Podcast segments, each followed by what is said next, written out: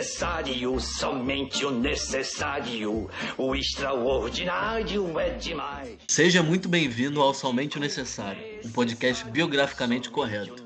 Aqui comentamos sobre a biografia de sanitaristas importantíssimos na construção do Brasil e você ainda recebe dicas de como contribuir para melhorar o saneamento básico na sua região. Para inaugurar esse podcast, vamos falar do sanitarista mais importante do Brasil e reconhecido no mundo inteiro. Ele contribuiu fortemente para o desenvolvimento do Instituto Butantan, do Instituto Soroterápico Federal e inspirou a criação da Fiocruz. É muito provável que você já tenha ouvido falar de Oswaldo Cruz, mas você sabe por que ele é tão importante? Se hoje, no Brasil, temos instituições e pesquisadores que se dedicam a aprofundar os conhecimentos, tratamento e prevenções das doenças infecciosas e parasitárias, é graças a ele, Oswaldo Cruz. Ele ficou conhecido por contribuir para análises de epidemias e propôs a criação de soros e vacinas. Foi o primeiro a se especializar no estudo de doenças tropicais e estimulou várias campanhas de combate a epidemias no século XX. Em 1894, o Vale do Paraíba passou por uma epidemia de cólera e as autoridades sanitárias da época começaram a investigar se era realmente essa doença. Em 1899, Oswaldo Cruz foi convidado para investigar um surto epidêmico de peste bubônica em Santos, em São Paulo, e ele mobilizou as autoridades locais para produzir um soro antipestoso, que era o único tratamento possível na época. Enfim, a partir desse interesse em produzir o soro antipestoso, foram criadas duas importantes instituições sanitárias, o Instituto Butantan em São Paulo e o Instituto Soroterápico Federal, no Rio de Janeiro. Já em 1900, as primeiras doses de soro antipestoso tinham sido produzidas. Logo no início de 1900, várias doenças surgiram no Brasil. Depois da abolição da escravatura, as pessoas foram saindo do campo para as cidades, mas o problema é que elas não estavam preparadas higienicamente para receber essa avalanche de gente. No Rio de Janeiro da época, a população chegou a cerca de 700 mil pessoas que viviam em cortiços, em uma cidade sem calçamento, com esgoto a céu aberto e poças de água parada cheia de insetos. Daí surgiram surtos de epidemias, como a varíola e a febre amarela, que só em 1902 matou quase mil pessoas. O combate a essas doenças fazia parte de um plano de revitalização da cidade, que unia embelezamento arquitetônico e modernização sanitária. Em 1903, Oswaldo Cruz foi nomeado diretor-geral de saúde pública, o que corresponde ao Ministério da Saúde atualmente, para conter esses surtos no Rio. Foi nessa época que aconteceu a revolta da vacina, porque Oswaldo tornou obrigatória a vacinação contra a varíola e naquela época era uma solução nova na medicina e não havia informações explicando à população exatamente o que era.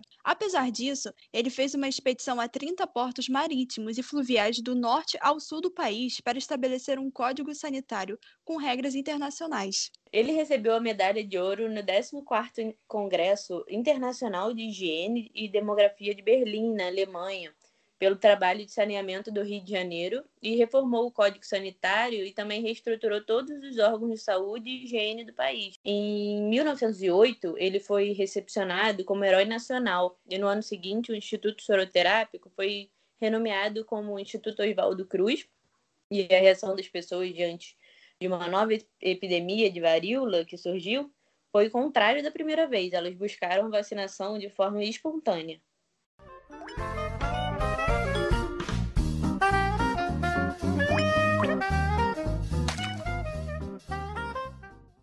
Você já parou para pensar o que você pode fazer para contribuir para o saneamento da sua região? A seguir, vamos te dar dicas sobre como cooperar para o saneamento básico adequado e viver em harmonia com a natureza. Para começar, incentive a compostagem, hortas e jardins na sua comunidade ou na sua casa. A presença desses ambientes ajuda na purificação do ar. Não se esqueça de separar todos os resíduos em sua casa e os recicláveis encaminhe para a coleta seletiva. Sempre que puder, faça o aproveitamento da água da chuva. Além de economizar quase 50% na conta no fim do mês, você ajuda a preservar um recurso indispensável e finito. Cobre de seus vereadores um bom sistema de saneamento, já que por lei eles devem prover isso para a população. E aí, o que achou desse nosso Minuto da Conscientização? Para mais dicas e um conteúdo bem maneiro sobre o meio ambiente, segue o nosso Instagram, arroba somente o necessário, que todo dia tem um novo post.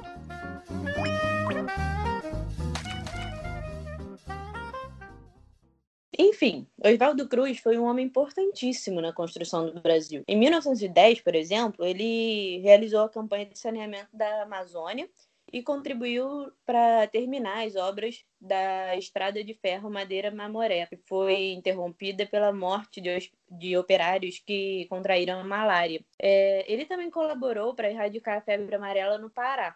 A figura desse sanitarista é incontestável, e junto a outros como Carlos Chagas, Belisário Arthur Neiva e Adolfo Lutz, que vamos falar nos próximos episódios, saíram dos hospitais laboratórios e cruzaram as divisas dos estados no Brasil, não só para prestar atendimento médico, mas para estudar formas de transmissão e vetores das doenças que levavam à morte na época. No Brasil, bem como na comunidade científica internacional, Oswaldo Cruz tem reconhecimento imensurável no campo da saúde.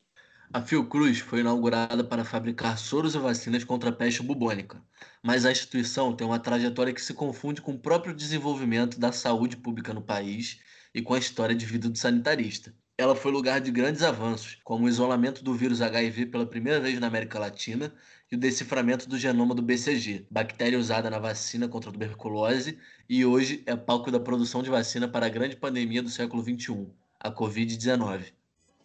Esse foi Somente o Necessário Podcast. Esperamos que vocês tenham aprendido um pouco mais sobre Oswaldo Cruz e sua importância para o desenvolvimento do saneamento brasileiro.